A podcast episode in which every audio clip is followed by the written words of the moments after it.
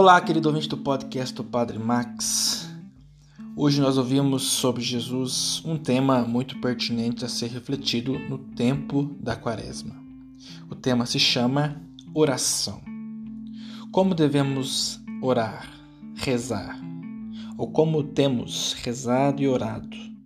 Quando nós falamos palavras que juntas se tornam uma oração a Deus, qual o intuito? Que está por detrás? O que falamos? Seja uma oração lida, já escrita, uma oração espontânea. Jesus hoje alerta: não adianta ficar falando muito como os pagãos. Eles acham que pela força de tantas palavras eles vão ser ouvidos por Deus.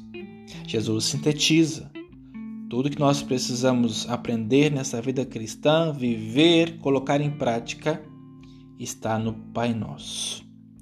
Claro, uma parte do Pai Nosso pede o perdão. Perdoai. Isso tem sido uma coisa muito difícil para nós que não tem se tornado a nossa oração. Mas enfim, no Pai Nosso, bem rezado, vivido, aplicado na nossa vida cristã, Jesus já diz ser o suficiente. Quer rezar? Quer orar? Reza assim. É o que ele diz no Santo Evangelho de hoje. Louvado seja o nosso Senhor Jesus Cristo, para sempre seja louvado.